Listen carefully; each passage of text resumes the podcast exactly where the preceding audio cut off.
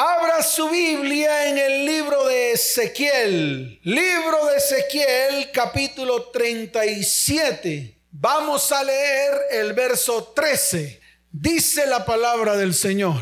Y sabréis que yo soy Jehová cuando abra vuestros sepulcros. ¿Cuando qué?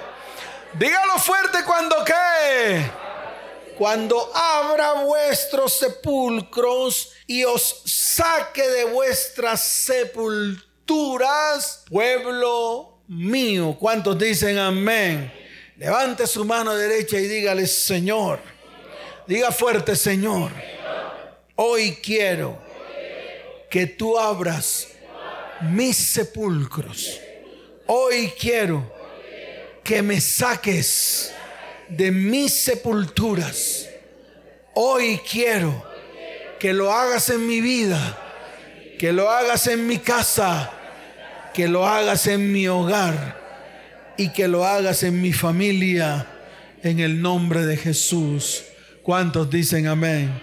Dele fuerte ese aplauso al Señor.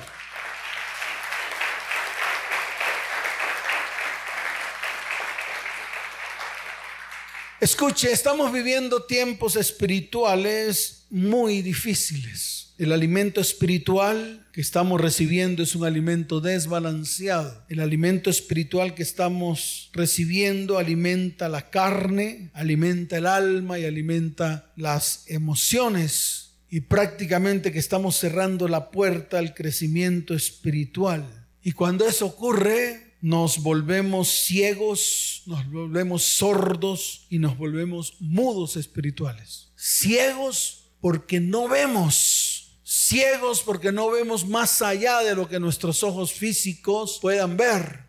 Por eso nos volvemos ciegos. Sordos porque aunque oímos la palabra y tal vez entra por este oído, esa misma palabra sale por el otro.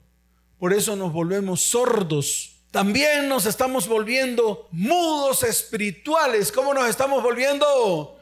Mudos espirituales porque no hablamos como tenemos que hablar. Estamos hablando simplemente palabras mundanas, emocionales, palabras que salen de el alma y no palabras que salen del espíritu. Y yo le quiero decir algo, cuando esas palabras salen del alma, salen conforme el alma está, es decir, contaminadas. ¿Cómo salen? Dígalo fuerte, ¿cómo salen? Contaminadas. Y cuando salen contaminadas, contaminamos todo lo que está a nuestro alrededor. Por eso para nosotros es muy fácil maldecir. Por eso para nosotros es muy fácil llenarnos de ira y llenar nuestra boca de maldición. Y esas maldiciones van directo a los más próximos. ¿A quiénes van directo? Claro, los más próximos. Fíjese que usted maldice más a sus próximos que a los que están lejos. Y cuando hablo de sus próximos, estoy hablando de los que están cerca a usted. Ahora pregúntese, ¿quiénes son las personas que más cerca están de usted si no son las personas que conviven con usted? Y a eso estamos acostumbrados. Cuando usted tiene problemas emocionales, al primero que maldice es al que tiene en la barriga. Y maldices la hora en que quedaste embarazada. Y ese es el problema de muchos. Hay muchas mujeres que desde el comienzo del embarazo se la pasan es maldiciendo su vientre. Hay muchas mujeres que desde el comienzo del embarazo se la pasan maldiciendo la simiente porque la simiente los abandonó. Es que ese man apenas supo, por aquí vino una persona precisamente a consejería y dijo, pastor, es que ese hombre cuando supo que yo estaba embarazada inmediatamente cogió sus motetes y se fue y se convirtió en un maldito porque lo maldije hasta que me supo a cacho. Imagínese usted maldiciendo su propio simiente, maldiciendo la simiente que preñó su vientre. Y en eso nos convertimos, por eso nos convertimos en mudos espirituales, porque todo lo queremos ver desde el punto de vista emocional, desde el punto de vista carnal, desde el punto de vista según lo que a mí me parece, desde el punto de vista según mis propias vivencias, según mis qué Claro, según lo que yo estoy viviendo. Y por lo que yo estoy viviendo, declaro la palabra. ¿Y qué palabras salen si no son palabras de maldición? Si no son palabras de qué? que contaminan no solamente su vida, sino todo lo que está a su alrededor. Es por eso que tenemos que mantenernos firmes. Tenemos que mantenernos como firmes si en algún momento queremos que muchas situaciones en nuestra vida, hogar y familia cambien radicalmente. Mire, aquí han venido muchas parejas muchos varones, muchas mujeres. Y han venido miles, por aquí han circulado alrededor de unas 10 mil personas. Cogimos la gente, la contamos, más de 10 mil personas han venido a este lugar. Y todos vienen como tal vez viene usted hoy, con ímpetu. Wow, es que eso es lo que me está ocurriendo. ¿Qué hago? ¿Qué hago? ¿Qué hago? Y buscan respuestas. Entonces piden citas entonces los pastores que están aquí les dan citas. Yo les doy citas. Reunimos a las personas, les hablamos, les decimos lo que tienen que hacer. Nunca lo hacen. Lo primero que le decimos es, vaya y arregle sus problemas. Vaya, parece firme y tome decisiones firmes para que sus problemas se arreglen. Los que están en fornicación y adulterio les decimos, vayan y arreglen sus fornicaciones y sus adulterios. Los que han abandonado hijos les decimos, vayan y restauren y restituyan a ese huérfano. Ay, pastor, pero yo estoy vivo. No, usted está muerto para él. Usted está muerto tanto para el huérfano como para la viuda. Y ese es el problema. Y entonces venimos delante de Dios con cara cuchiflí, como religiosos de miedo a levantar las manos pensando que Dios se agrada de eso. Dios no se agrada de eso. Dios se agrada cuando hacemos lo correcto delante de sus ojos. Dios se agrada cuando corregimos el rumbo. Dios se agrada cuando nos paramos firmes. Por eso Juan el Bautista lo dijo muchas veces, arrepentidos porque el reino de los cielos se ha acercado. Lo mismo el mismo Señor lo declaró, arrepentidos porque el reino de los cielos se ha acercado. Y es lo que menos hacemos. Nuestro arrepentimiento y nuestra conversión es un arrepentimiento y una conversión superflua. Es algo vago, es algo que vago, muy por encima. No nos ponemos firmes. Dios para nosotros se convierte en un pelele Dios para nosotros se convierte en el juego, en el juguete, en el muñeco. Se convierte tal vez en el Dios bombero. Se convierte en el amuleto que llevamos en el bolsillo. En eso nos convertimos. En eso se convierte Dios para nosotros. En un amuleto más. En un amuleto que si en algún momento lo invoco, Él inmediatamente me va a parar bolas sin importar lo que hay en mi vida. Y yo le digo, no, no es así. Cuando yo miro el carácter de Dios desde Génesis hasta Apocalipsis, me di cuenta de que ese no es el carácter de Dios. Dios siempre pidió rectitud. ¿Qué pidió Dios? Claro, Dios siempre pidió el enderezar nuestros caminos, el enderezar nuestros pasos. Y lo advierte. ¿Qué hace Dios? Dígalo fuerte, ¿qué hace Dios? Lo advierte. En este tiempo, en los tiempos de Ezequiel, él lo advirtió y tal vez él no habló por cuenta propia, es decir, él no levantó su voz, apareció sentado en una nube y comenzó a gritarle al pueblo. No lo hizo de esa manera. Tal vez hoy en día tenemos un medio de comunicación en el cual podemos gritar desde los cielos. Podemos que Claro, gritarle al pueblo lo que está haciendo mal. Pero a pesar de que gritamos, a pesar de que hablamos fuerte, la gente no oye. La gente que... Dígalo fuerte, la gente que... No oyen. Ellos no oyen. Algunos han intentado oír. Por eso vienen aquí. Algunos han venido y no quieren hacer la tarea, no quieren hacer nada. Quieren que Dios les solucione los problemas a sabiendas de que ellos fueron los que causaron los problemas. Y ese es el problema de lo que nos ocurre a nosotros. Es el problema de lo que le ocurre al cristiano de hoy. Oímos, pero no hacemos lo que oímos. Leemos la palabra, pero no hacemos lo que dice la palabra. Damos el consejo, pero no escuchan el consejo. Prefieren escuchar a los otros, prefieren escuchar al mundo, prefieren escuchar a las otras personas, no escuchan la voz de Dios, no tienen el discernimiento y están enredados en la misma potala, en la misma que... Dígalo fuerte, ¿dónde están enredados? En la misma potala y no quieren salir de ahí. Les gusta estar en medio de la potala. Pero ese es el tiempo en el cual si queremos que algo cambie, si queremos que algo que que algo sea transformado en nuestras vidas, tenemos que pararnos firmes. Mire, en los tiempos de Ezequiel, Dios lo había advertido. Y tal vez no con Ezequiel, los advirtió con otros profetas que vinieron antes de Ezequiel. Y lo dijo, le dijo al pueblo, pueblo, por favor, ponte al orden delante de Dios. Pueblo, por favor, deja la idolatría. Los grandes profetas iban donde los reyes, iban donde donde los reyes diciéndole a los reyes, por favor, quiten los lugares altos. Dejen de ser idólatras. Dejen de ir de rodillas a Monserrate. Dejen de ir a visitar al monumento de un Cristo que no existe. Y se los decía una y otra vez. Dejen de levantar templos a Baal, que es lo mismo. Estoy traduciendo a lo que pasó en estos días. Estoy traduciendo al pleno siglo XXI para que usted lo entienda. En este tiempo los profetas le decían al pueblo, pueblo, endereza el camino. Pueblo, ya basta de estar de estar nadando entre dos conceptos, entre dos dioses. Ya basta de tener pensamientos dobles, afírmate en el Señor para que el Señor los saque de todas las vicisitudes en la cual ustedes están. Pero no pararon bolas, pero no qué. No, no pusieron atención. Ellos seguían haciendo lo que se les daba la real gana. Lo que se les daba la qué la real gana, ellos hacían lo que se les daba la gana. Y Dios siempre lo martilló a través de los profetas. Envió profetas específicos para que profetizaran y para que le declararan al pueblo lo que les iba a suceder. Lo que les iba a qué? A suceder. ¿Y qué hizo el pueblo?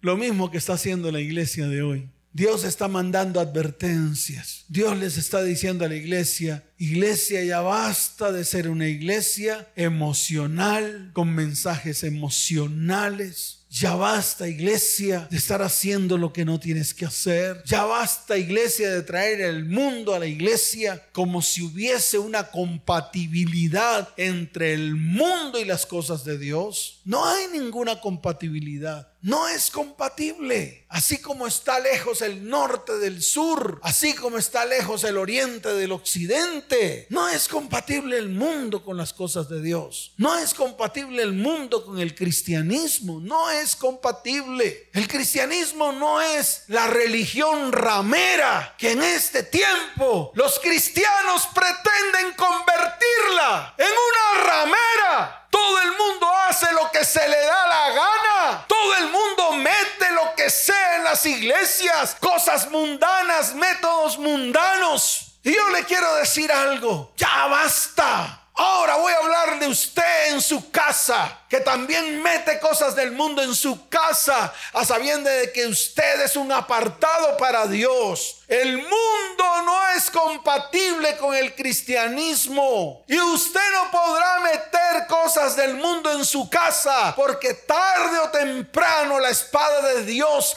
cae sobre su casa y la destruye y la derriba. Pero el cristiano no quiere entender. Así como el pueblo de Israel nunca entendió. Desde el comienzo. Fíjese que el rey Salomón divide el reino porque no sabe a quién complacer. Si al hijo al cual le tenía que dejar la descendencia estaba escrito. La descendencia del rey David tenía que seguirla dando a través de Salomón. Pero no paró bolas, pero no qué.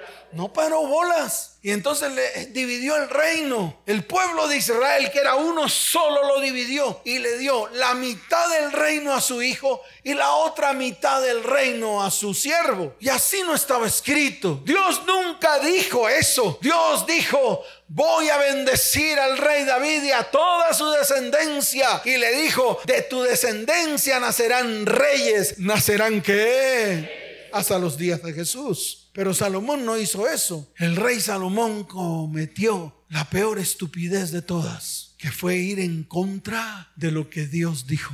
Lo mismo que le ha pasado a usted. Su peor estupidez es meter en su vida, en su casa, en su hogar y en su familia todo lo que es contrario a lo que es Dios. Todo lo que es contrario a lo que dice la palabra. Por eso su vida, su casa, su hogar y su familia se destruyen. Así de fácil es. Cuando usted introduce en su casa, primero en su vida, porque, porque comenzamos nosotros. Es más, yo me menciono, comienzo yo. Yo también meto a mi vida cosas que nada que ver con Dios. Cuando eso ocurre, contamino mi vida. Y luego, ¿qué hago? Voy a mi casa. ¿Y qué pasa en mi casa? Contamino mi casa. Y luego, ¿qué pasa? Pues contamino a mis hijos y contamino mi descendencia. ¿Y esto que trae? Maldición, iniquidad, maldad, muerte. Eso es lo que trae. Por eso es importante que nos pongamos firmes. No introduzca el mundo en su casa, porque tarde o temprano el mundo le pasará factura. ¿Qué va a hacer el mundo con usted? Pasará factura. Esto fue lo que pasó con el rey Salomón. Él metió maldad, iniquidad, se acostó con mujeres que no tenían por la cual no tenía por qué acostarse con ellas. Sin embargo, fue al mundo a buscar a una mujer, o la mujer del mundo vino a él, se enamoró. La mujer del mundo levantó un templo a Baal. Y mientras la mujer adoraba a Baal, él adoraba a Jehová. Pero poco a poco la mujer lo fue convenciendo también de adorar a Baal. Dividió el reino en dos, el Israel del norte y Judá. ¿Qué pasó con el Israel del norte, con los asirios? Acabaron con el pueblo. ¿Qué pasó con los diez tribus? Fueron acabadas. ¿Qué pasó con las diez tribus? Acabadas, dispersadas hasta hoy. Hasta hoy. Hay una promesa en la cual dice que Dios, el mismo Señor, va a reunirlos a todos, tanto a las diez tribus como a las dos tribus de Judá, y las va a reunir en un solo lugar. Pero llegará el tiempo, se cumplirá esa profecía. Claro, porque salió de la boca de Dios y Dios la cumple. ¿Cuántos dicen amén? Los asirios cogieron al Israel del norte y lo volvieron añicos. Luego llegó Babilonia y cogió a Asiria y la volvió añicos. Imagínense, el Israel del sur, o sea, Judá, comenzó a hacer lo malo ante los ojos de Dios. Y vinieron las advertencias, una a una, una a una, una a una. Las mismas advertencias que Dios da a su pueblo. Las mismas advertencias que Dios les da a las mujeres cuando vienen a consejería. Las mismas advertencias que Dios les da a los hombres cuando vienen a consejería. Las mismas advertencias que Dios le da a las familias y a las parejas cuando vienen a consejería. Las mismas. No hay diferencia. A través de los profetas Dios le decía al pueblo de Judá, Pueblo de Judá, ponte firme, no adores ídolos, cumple con lo que Dios te dice en su palabra, vuélvete a Dios con todo el corazón. A las mujeres les dice lo mismo, no te unas con yugo desigual. Ese tipo es un mundano, te va a destruir, ese tipo te va a matar, ese tipo te va a acabar. Y después vienen al poco tiempo a decir, pastor, usted tuvo la razón. Por ahí hay uno que me dice, pastor, todo lo que usted dijo, todo se cumplió. Todo lo que usted dijo que me iba a pasar se cumplió. Y viene aquí a la iglesia y yo se lo advertí. Yo le dije, deje de ser altivo, deje de ser orgulloso, haga las cosas en orden, deje de ser fornicario, deje de ser adúltero, bendiga su casa, bendiga lo que Dios le entregó. Y no hizo eso. Empezó a acostarse con todas las mujeres que se encontraba. Comenzó a fornicar y adulterar. Comenzó a hacer lo malo ante los ojos de Dios. Una gran empresa se le destruyó. Así de fácil y acabó con todo. Y eso nos pasa a nosotros. Eso mismo pasó con el pueblo de Judá. Fueron saqueados. ¿Fueron qué? Saqueados. El muro de Jerusalén destruido. Todos fueron llevados a cautiverio. Todos fueron llevados a qué? A cárceles. Y a pesar de que no estaban en cárceles físicas, no estaban en qué? No, no estaban en cárceles físicas. Ellos no estaban en barrotes. Ellos podían vivir libremente en Babilonia cuando fueron llevados. Y podían levantar sus negocios, podían levantar sus qué.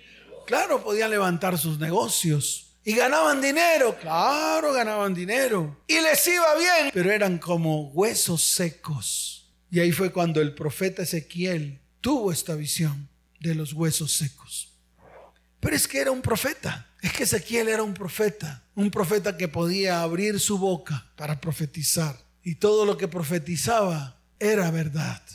Ezequiel fue llevado a Babilonia juntamente con Daniel, con otros profetas en cautiverio. Cinco años después de estar en Babilonia, Dios le dio el don de la profecía y le dio el don de las visiones. ¿El don de las qué?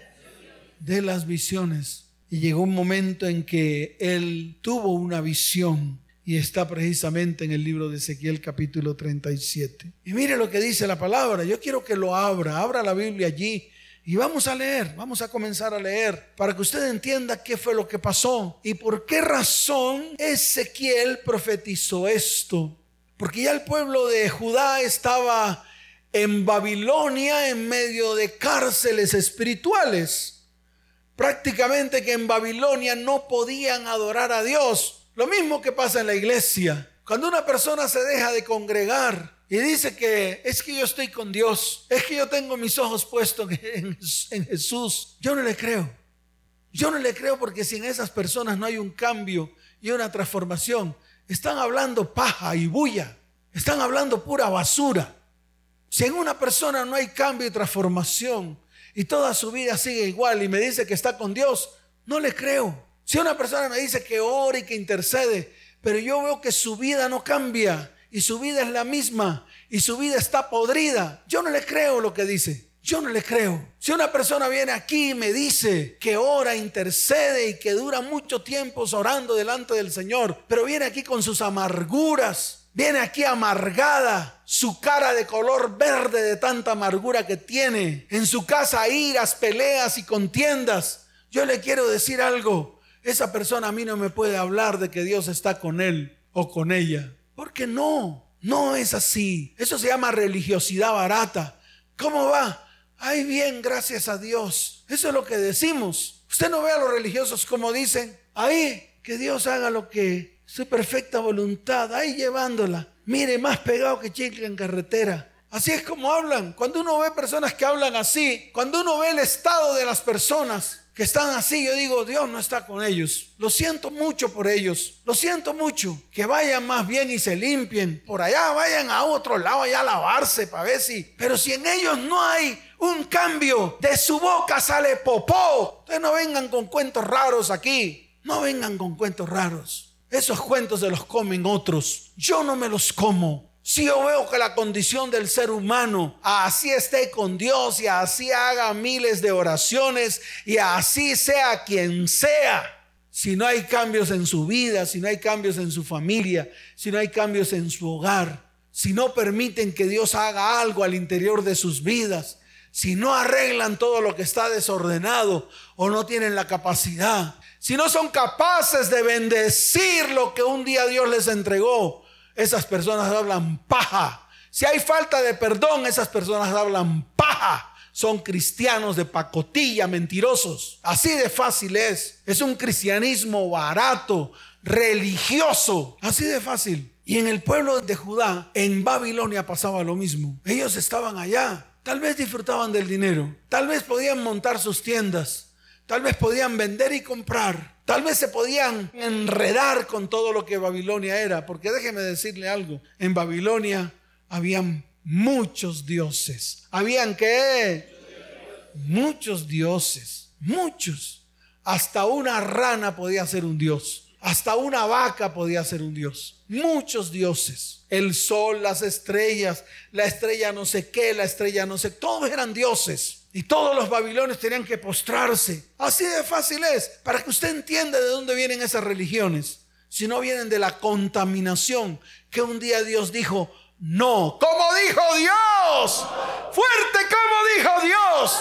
Dijo, no. O me adoran a mí o me adoran a mí. Y el que adore otro se llama o se constituye en un idólatra. Se constituye en un qué?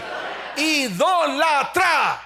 Y es así de fácil. Entonces Ezequiel dice la palabra que la mano de Jehová vino sobre él y lo llevó en el espíritu y lo puso en medio de un valle que estaba lleno de huesos secos.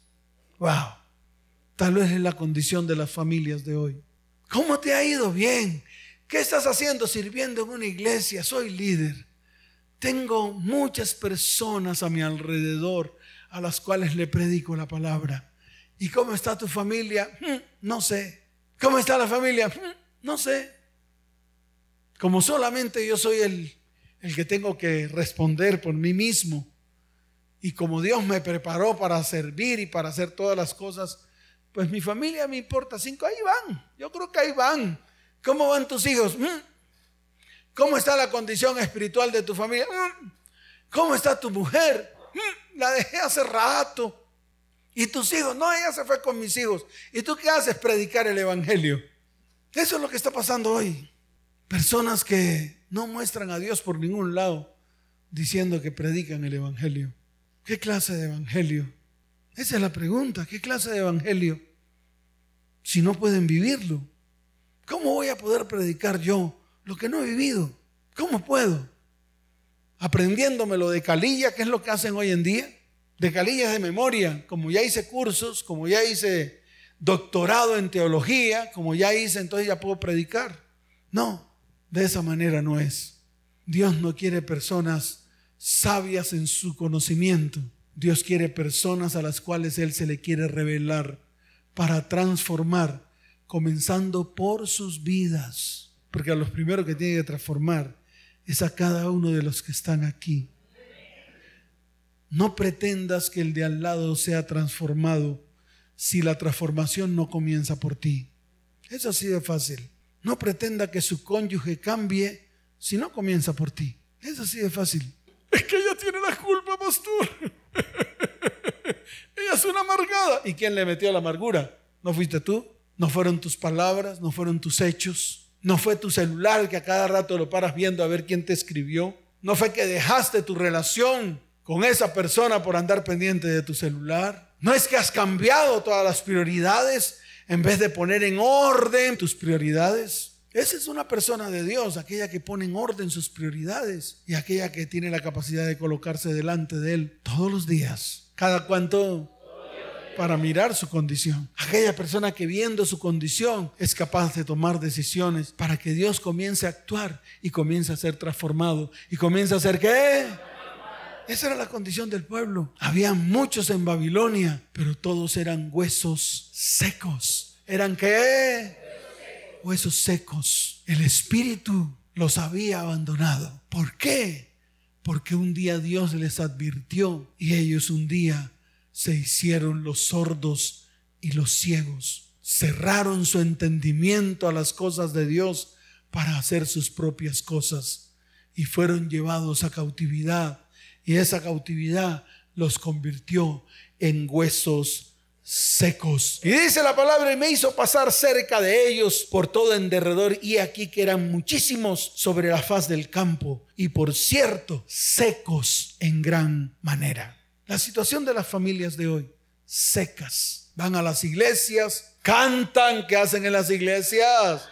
Se ríen con el soquete que está enfrente, se ríen con los payasos del circo, porque eso es lo que hacen ahorita. Uno ve y son puras payasadas las que hacen en el púlpito. Son unos payasos completos. Y el circo se ríe. ¿Qué hace el circo? Y aplaude. Y todas son enseñanzas vanas, almáticas, emocionales y nada que ver con la palabra. Nada que ver. Es decir, lo que Dios ha dicho y lo que Dios dice se la pasan por la faja. Y dicen, no, para que voy a predicar de la palabra voy a predicar de mí. Y déjeme decirle algo, ya basta. Y llega en el verso 3 y dice la palabra y me dijo, hijo de hombre, ¿vivirán estos huesos? Esa es la pregunta que usted se tiene que hacer. ¿Vivirán esos huesos? Hoy es un buen día para hablarle a sus huesos, huesos de sus huesos, carne de su carne, sangre de su sangre. Y es lo que tenemos que hacer todos, todos hablarle a los huesos. A los huesos no se les regaña, Juan. A los huesos se les habla. ¿A los huesos qué? Claro, a los huesos secos se les habla para que cobren vida. ¿Qué hace uno con los huesos secos? Para que cobren qué? Claro, para que cobren vida. Entonces no le hablamos, lo regañamos, le metemos la Biblia por la cabeza. Eso es lo que hacemos. Los maldecimos. Les decimos que son unos inútiles, inservibles por demás. Eso es lo que hacemos. Eso es lo que hemos hecho con nuestros descendientes. Eso es lo que hemos hecho con nuestro cónyuge. Y al final nuestro cónyuge se convierte en eso. Eso es lo que han hecho los hombres con sus cónyuges. Y al final las mujeres se convierten en eso. Parece es una bruja. Y preciso cuando se van volviendo mayorcitas les crece la nariz como una bruja. En eso se convierten. Los hijos Ustedes son unos, no sirven para nada, no van a servir para nada. Y preciso, los ve uno crecer y al final no sirven para nada. ¿Cómo le fue a su hija? ¿Usted no fue la que me escribió? O sea, abortó, tuvo un aborto. Hay que bendecir ese vientre. ¿Por qué? Porque en algún momento fue maldito y por eso aborta. ¿Por qué? Porque todo vientre tiene que dar vida, no muerte. Todo vientre tiene que dar qué? ¿No qué? ¿Esa fue la que usted me trajo aquí? Y yo se lo advertí que tenía que hacer lo que tenía que hacer. No paran bolas. Y esas son las consecuencias. Yo le dije a la hija de ella, le dije, ¿cómo anda su relación con su esposo? Empezó a llorar.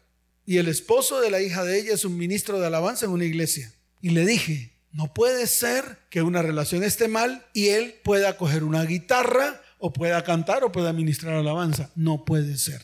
Así de fácil es. Y ese es el problema, que no paramos bolas. ¿Que no qué? No paramos bolas, no ponemos atención a lo que Dios dice. Y nos petaqueamos todo lo que Dios dice, por eso nos va como nos va. Pero Dios siempre advierte. ¿Qué hace Dios? Todo el tiempo Dios advierte.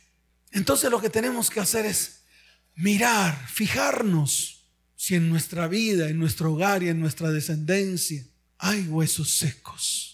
Hay que mirar si los huesos secos están secos por demás, secos en gran manera. Y si nos damos cuenta de eso, tenemos que abrir nuestra boca. ¿Qué tenemos que hacer? Por eso el Señor le pregunta, le pregunta a Ezequiel, le dice, Hijo de hombre, ¿vivirán estos huesos? Y dije, Señor Jehová, tú lo sabes. ¿Quién lo sabe?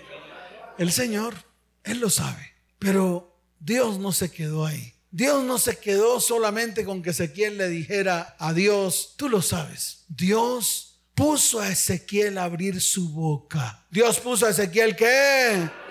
abrir su boca. Usted como mamá y usted como papá que tienen autoridad sobre su hija, van a ir donde su hija y van a profetizar sobre ese vientre. No será un vientre seco por demás. No será un vientre seco en gran manera y van a abrir su bocota, van a abrir su qué. Usted por primera vez va a abrir su bocota para bendecir a los que tiene que bendecir. ¿O yo? Por primera vez usted se va a poner los calzones bien puestos. Y si no me avisa, yo se los aprieto aquí. Hasta que le quede ahorcado todo. ¿O yo? Se va a poner bien firme y va a profetizar sobre sus hijos. Así le guste o no le guste. Y se lo estoy hablando directo a usted, porque usted sabe por qué Dios le habla directo a usted hoy. Y así tienen que hacer todos los que están aquí, que solamente son chismosos viendo a quién Dios le habla. También le está hablando a usted, qué es lo que usted tiene que hacer en su vida, en su hogar y en su descendencia. Usted va a profetizar sobre lo que tiene ahí. ¿Qué tiene? una niña, va a profetizar sobre ella. Y eso es lo que tenemos que hacer nosotros como papás. Y usted, papá, que tiene hijos, eso es lo que tiene que hacer. Y usted, mujer que tiene marido, eso es lo que tiene que hacer sobre su marido y sobre su casa y sobre sus finanzas. Todo lo que esté seco en gran manera, hoy va a abrir su boca, hoy va a abrir su qué. Dígalo fuerte que va a hacer hoy. Va a abrir su boca.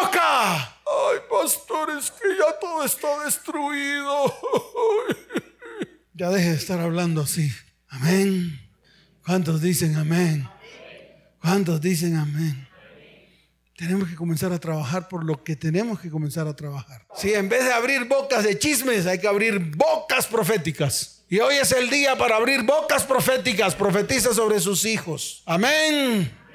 ¿Cuántos dicen amén? Levante su mano derecha y dígale, Señor, yo no quiero ser más huesos secos. Yo no quiero que mi familia ni mi descendencia sea más huesos secos. ¿Cuántos dicen amén? Fuerte ese aplauso al Señor.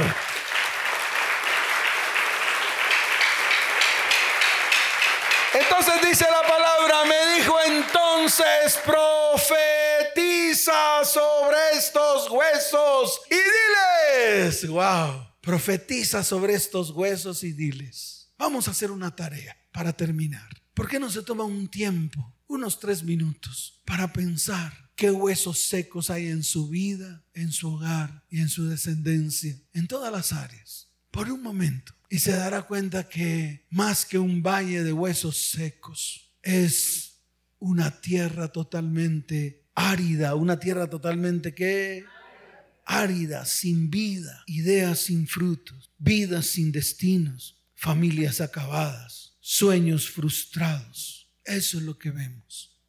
Y ya basta. tenemos que levantarnos, tenemos que ¿qué? levantarnos y decirle a los huesos secos, oíd palabra de Jehová. ¿Cuántos dicen amén? Vamos a colocarnos en pie. ¿Está listo? Ya pude identificar algunas cosas que están secas en su vida, su hogar y su descendencia. Claro, eso es lo que tenemos que hacer. Aquí Dios se lo mostró a través de visiones. Definitivamente el profeta Ezequiel era un hombre de visión. ¿Era un hombre de qué? De visión. Es más, en los versículos siguientes está la profecía de la reunión de Judá e Israel. Yo quiero que lo mire, ahí está. Dice la reunión de Judá e Israel. ¡Wow! ¡Qué tremendo! En el verso 19 de ese mismo capítulo 37 dice, en el verso 19 de ese mismo capítulo 37 la palabra dice, diles, así ha dicho Jehová el Señor, he aquí yo tomo el palo de José que está en la mano de Efraín y a las tribus de Israel, sus compañeros, y los pondré con el palo de Judá y los haré un solo palo y serán uno en mi mano. ¡Wow! ¿Qué nota? ¿Saben una cosa? Yo quisiera estar vivo cuando esto suceda. Porque ese día levantaré mi mano delante de Dios y seguiré diciendo a moco tendido que Dios siempre cumple toda su palabra, como la ha cumplido hasta hoy. ¿Cuántos dicen amén? Se lo cumplió al pueblo de Israel al pie de la letra hasta hoy y lo seguirá cumpliendo. Y todos se darán cuenta cuando este versículo 19 se cumpla en este mundo. ¿Cuántos dicen amén? Así como también todas las palabras todas las promesas que el Señor ha dicho de mí. ¿Cuántos dicen amén? Y así también como todas las palabras y todas las promesas que el Señor le ha dicho a cada uno de los que están aquí. ¿Cuántos dicen amén? ¿Cuántos dicen amén? Levante su mano derecha, cierre sus ojos. Vamos a tener un tiempo con el Señor. Vamos a tener un tiempo con Él.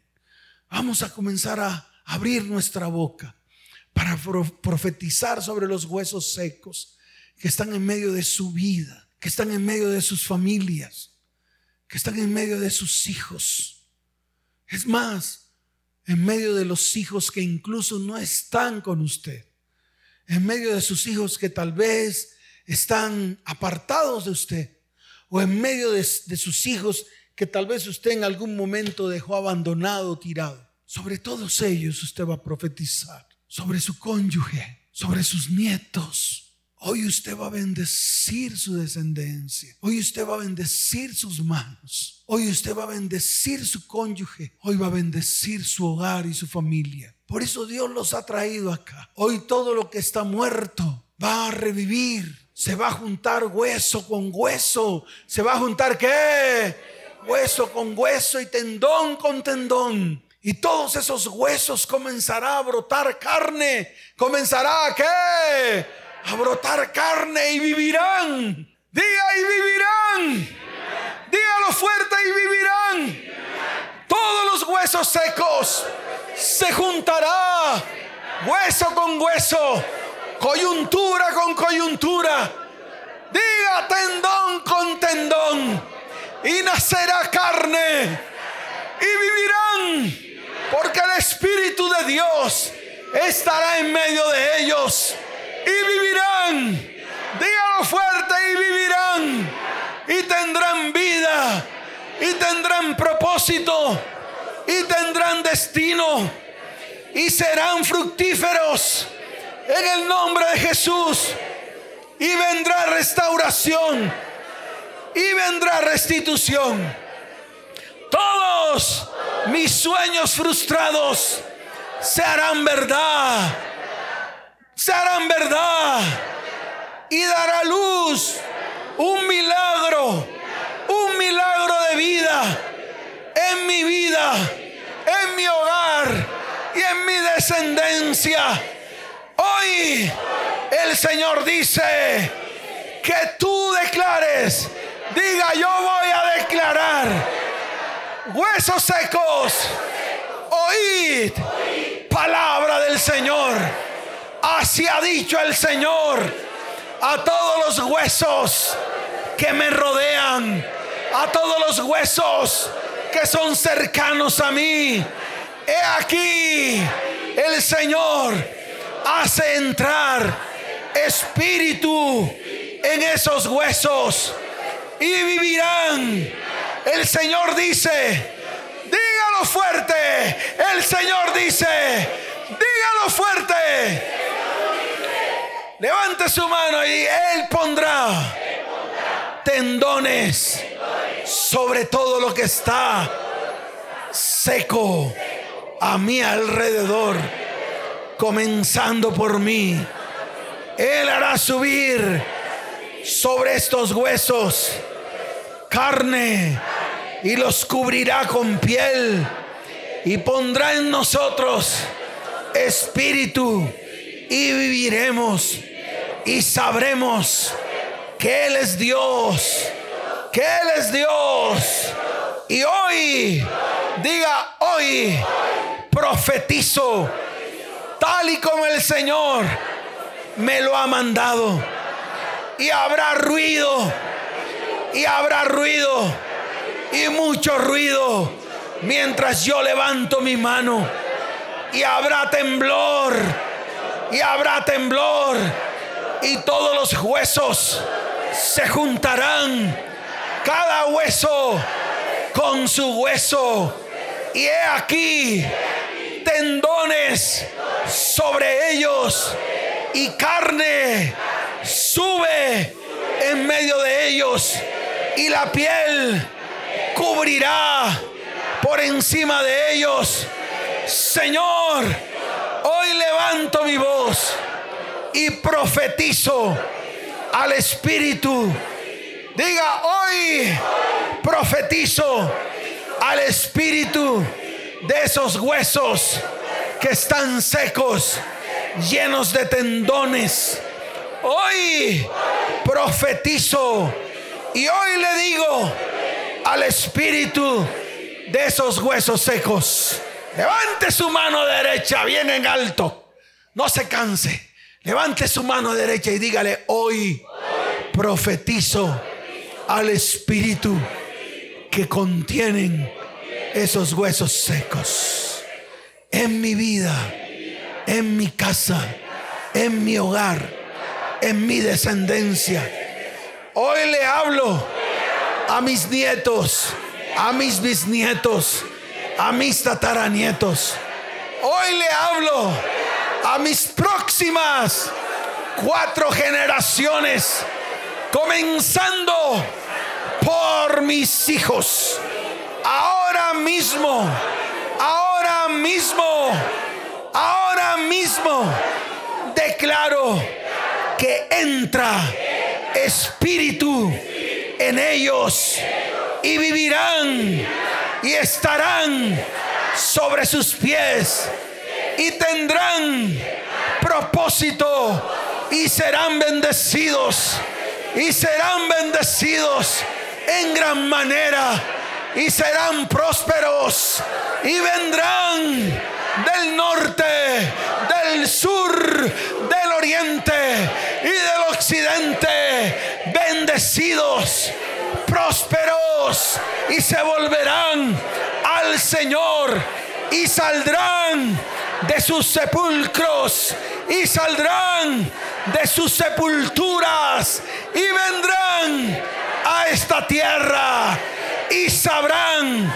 que el Señor, nuestro Dios, es el verdadero Dios, porque Él abrirá los sepulcros y nos sacará de nuestras sepulturas, porque somos su pueblo porque somos su remanente. Y el Señor dice que pondrá su espíritu en nosotros y viviremos y nos hará reposar en esta tierra y sabremos que el Señor nuestro Dios habla y lo hace, dice el Señor. ¿Cuántos dicen amén? Dale fuerte ese aplauso. Fuerte ese aplauso. Da un grito de victoria. Da un grito de júbilo. Dele fuerte ese aplauso al Señor.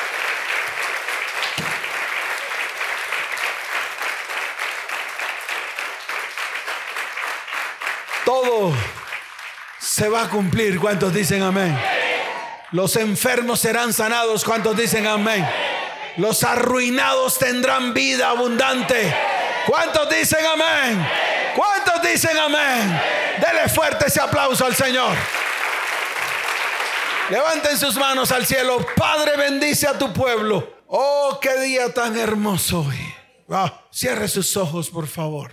Que todo lo que usted declaró hoy se hará realidad en medio de su vida. Ya no habrá más muerte ni destrucción. A ver cómo Dios va a comenzar a ordenar todo. Pero usted se ha colocado en pie. Y Dios ha visto cómo se ha colocado en pie usted. Padre, aquí está tu pueblo, tu remanente. Padre, yo te pido en el nombre de Jesús que hoy sea un día especial para ellos. Que hoy entiendan que tú has hablado a su espíritu. Padre, hoy vamos a declarar delante de tus ojos lo que está escrito en el libro de Romanos capítulo 8 verso 11. Levante su mano al cielo y diga después de mí, bien fuerte, y si el espíritu de aquel que levantó a Jesús de entre los muertos vive en nosotros, el mismo que levantó a Cristo de entre los muertos también dará vida a nuestros cuerpos mortales por medio de su espíritu que vive en nosotros. ¿Cuántos dicen amén? Fuerte ese aplauso al Señor.